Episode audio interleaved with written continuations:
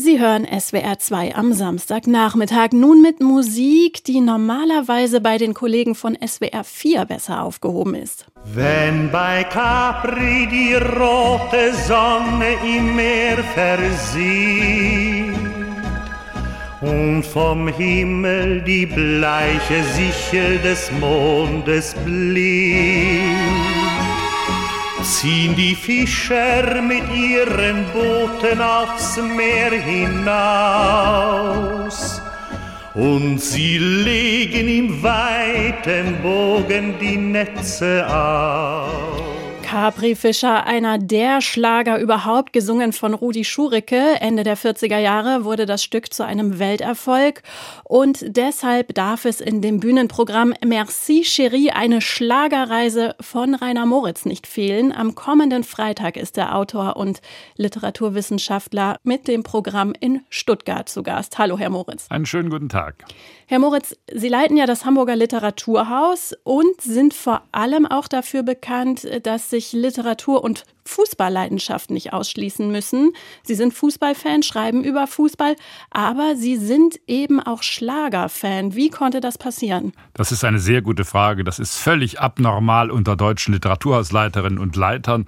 Nein, beim Fußball ist das die einfachere Sache. Das ist ja mittlerweile Common Sense, dass man, wenn man im Feuilleton der Frankfurt Allgemein arbeitet, muss man auch sehr gute Fußballkenntnisse haben. Das ist eine gewisse Normalität eingekehrt. Beim Schlager, da haben Sie völlig recht, ist das eine Ausnahme. Das hat einfach mit meiner falschen musikalischen Sozialisation zu tun. Das heißt, als ich 13, 14, 15 war, meine Klassenkameraden Nazareth, Rolling Stones oder Alice Cooper gehört haben, habe ich mir die Langspielplatte von Bernd Klüver, der Junge mit der Mundharmonika, gekauft. Sie ahnen, dass ich damit sehr allein war, aber auf diesen tief schürfenden Kenntnissen, mit denen arbeite ich natürlich heute noch. Ja, da muss ich natürlich nochmal nachfragen. Also Sie sind 1958 in Heilbronn geboren, wurden dann eben musikalisch vor allem in den 60er und 70er Jahren sozialisiert. Sie haben es schon gesagt, die große Zeit der Stones, der Beatles, aber auch Konnten Sie sich damals auf dem Schulhof als Schlagerfan outen?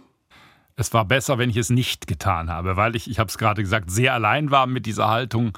Auch die ersten Versuche Kontakte zum weiblichen Geschlecht aufzunehmen mit Vorschlägen wie, lass uns heute Nachmittag eine Chris Roberts Kassette hören. Das war auch kein großer Erfolg. Das kann ich Ihnen im Nachhinein sagen. Sie merken also in gewisser Weise, ich musste, um diese schweren Verletzungen meiner Jugend zu überwinden, Bücher über Schlager schreiben oder solche Programme wie jetzt im Theaterhaus Stuttgart anbieten, um über diese schweren Verletzungen meiner Jugend hinwegzukommen. Ja, Sie versuchen das so ein bisschen ironisch zu brechen, aber ich kann mir vorstellen, das war schon tatsächlich nicht ganz einfach, oder? Also ich war tatsächlich eine der wenigen auf dem Schulhof, die sowieso spät mit Musik angefangen hat. Ich habe ganz lange Bibi Blocksberg und Benjamin Blümchen gehört und das war auch nicht so super cool, konnte man auch nicht mit punkten. Nein, ich musste äh, dazu stehen. Ich glaube, das ist ganz wichtig mit solchen Leidenschaften. Man muss irgendwann sich angewöhnen, dazu zu stehen, sie nicht zu verheimlichen, so wie manche Intellektuelle früher die äh, Sportschau bei heruntergelassenen Rollläden angeschaut haben zu Hause, weil sie Angst hatten, das kriegt jemand mit, dass sie sich auch für den VfB Stuttgart oder für den KSC interessieren. Nein, ich habe mich dazu bekannt. Ich habe dann auch immer wieder das versucht, in den Schulunterricht einzubauen, zum Erschrecken meiner Deutschlehrer. Einfach auch mit der Frage, Ganz einfach, was unterscheidet einen literarisch wertvollen Text oder das, was wir als einen solchen bezeichnen, von einem Schlagertext? Kann man diese Unterschiede so einfach festmachen, wie man das gelegentlich tut? Es gibt ja Menschen, die sagen, nein, Schlager, das ist ja unterstes Niveau, das ist verbrecherische Volksverdummung, wie es Peter Rühmkorff einmal genannt hat. Aber wenn man genauer hinschaut, dann ist das eine literaturwissenschaftliche Aufgabe, zu unterscheiden, warum ist ein Text schlechter, warum sind Bilder in einem Text schlechter, dürftiger als in einem anderen. Da kann man sehr gut argumentieren lernen. Ja, wie war das denn später? Später tatsächlich in Ihren intellektuellen Kreisen. War es Ihnen da noch peinlich, dass Sie Schlager mögen? Oder sind Sie dann schon gleich damit genauso offen umgegangen wie mit Ihrer Fußballleidenschaft? Eigentlich schon. Ich habe das nie verheimlicht. Ich habe die ersten Publikationen zum Schlager auch schon in den 90er Jahren vorgelegt. Das heißt, man muss dazu stehen in gewisser Weise. Das wird oft belächelt und man wundert sich. Aber man kann ja den Schlager, und das hat mich immer fasziniert, von ganz verschiedenen Seiten betrachten. Man kann ihn als Kuriosität leben. Er ist aber natürlich ein Stück deutscher Sozialismus Sozialgeschichte. Das hat mich immer interessiert. Von den Capri-Fischern, von Rudi Schureke bis Helene Fischer, bis in unsere Tage hinein, sagen Schlager sehr viel über eine Gesellschaft. Was wird verheimlicht? Welche Themen kommen plötzlich auf? Etwa 1970 verändert sich der Schlager, als sich die deutsche Gesellschaft auch verändert. Das heißt, er ist auch ein Spiegelbild unserer Zeit. Und das ist genauso interessant wie die manchmal sehr großen Kuriositäten, die in Schlagertexten auftauchen. Hm. Nun trägt Ihr Bühnenprogramm, das Sie ja übrigens zusammen mit dem Stuttgarter Sänger und Entertainer Wolfgang Sellier zeigen, den Titel Merci Chérie nach dem berühmten Lied von Udo Jürgens. Das lässt darauf schließen, dass Sie die Musik von Udo Jürgens ganz besonders schätzen, richtig? Er war zumindest einer meiner Urgötter, wenn ich das so sagen darf. Äh, ich habe auch dazu gerade bei Reklam eben ein kleines Bändchen, das ist sozusagen Grundlage auch dieses Abends mit Wolfgang Sellier vorgelegt, das nur von Udo Jürgens handelt, auf 100 Seiten. Ich finde, das kann man noch bewältigen. Das wäre anders, als wenn ich 400 Seiten hätte schreiben müssen. Nein, Udo Jürgens hat ja Deutschland immer begleitet. Äh, man dachte ja auch, es wird ihn immer geben. Deswegen waren viele Menschen ja auch so schockiert, als er kurz nach seinem letzten Konzert in Zürich jählings gestorben ist, weil er hat wirklich über 30, 40, 50 Jahre nicht nur in Deutschland äh, die Musikinteressierten begleitet und immer, immer wieder geht die Sonne auf. Das war ein Hit meiner Jugend. Das habe ich zusammen mit einem Schulfreund, der sich interessanterweise auch ein wenig für Schlager interessiert. Ich habe ihn gezwungen, dass wir in seiner Wohnung Hitparaden nachgespielt haben. Und da hat dann damals dieses wunderbare Immer, immer wieder geht die Sonne auf, ein sehr tröstliches Lied, die auch immer Platz 1 gewonnen. Was genau erwartet die Zuschauer eigentlich bei ihrer Schlagerreise? Singen sie auch? Das möchte ich der Menschheit nicht zumuten. Das fragen Journalistinnen und Journalisten immer sehr gerne. Herr Moritz, singen Sie doch mal was. Mein Vater konnte sehr gut singen. Er konnte übrigens die Capri-Fischer auf jeder Familienfeier immer wunderbar vortragen.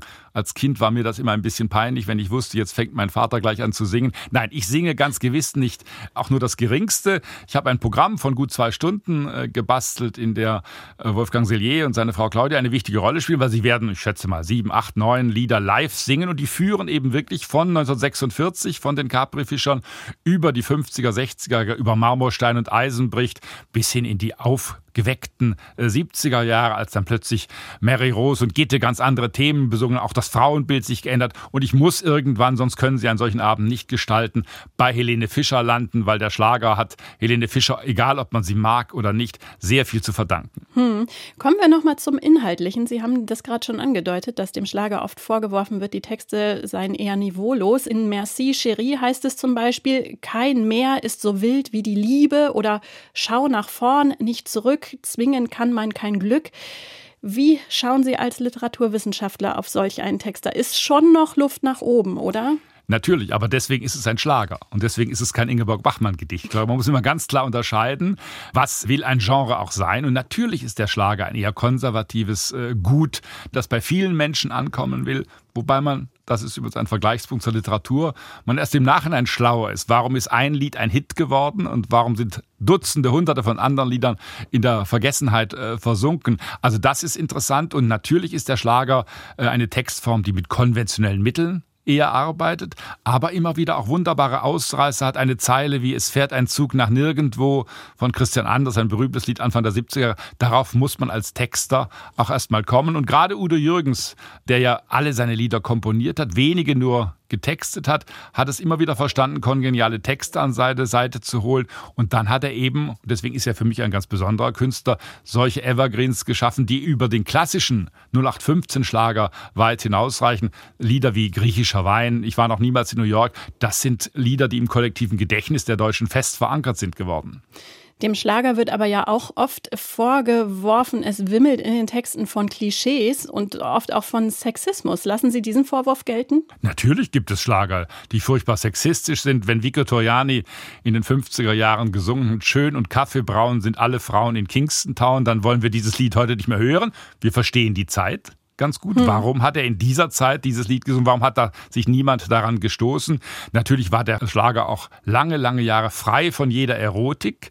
Das heißt, die Beine von Dolores, die Gerhard Wendland besungen hat, das war das höchste Maß an Erotik, was es im Schlager gab. Das wurde dann interessanterweise, und mit der Zeit habe ich mich dann auch besonders intensiv beschäftigt, nach 1968 Studentenunruhe, Oswald Kolle, als plötzlich eine gewisse Libertinage in Deutschland Einzug gehalten, anders. Da merken Sie plötzlich, der Schlager wird offener, es kommt kommen Themen hinein, die es vorher gar nicht gab. Und plötzlich wird das Bett eben im Kornfeld aufgeschlagen. Eine Textzeile, die 15 Jahre vorher undenkbar gewesen wäre. Hm. Trotzdem wird der Schlager oft belächelt, ist aber tatsächlich wahnsinnig erfolgreich. Das beweisen Einschaltquoten und Verkaufszahlen. Wie erklären Sie sich diesen jahrzehntelangen Erfolg? Ja, man muss historisch, glaube ich, genau hinsehen. Der Schlager hatte seine Hochzeit 50er, 60er, 70er Jahre und dann gab es um 1980 einen schweren Einbruch. Denken Sie daran, da gab es plötzlich die neue deutsche Welle, die den Schlager ja ein bisschen veralbert hat, die ihn nicht ernst genommen hat.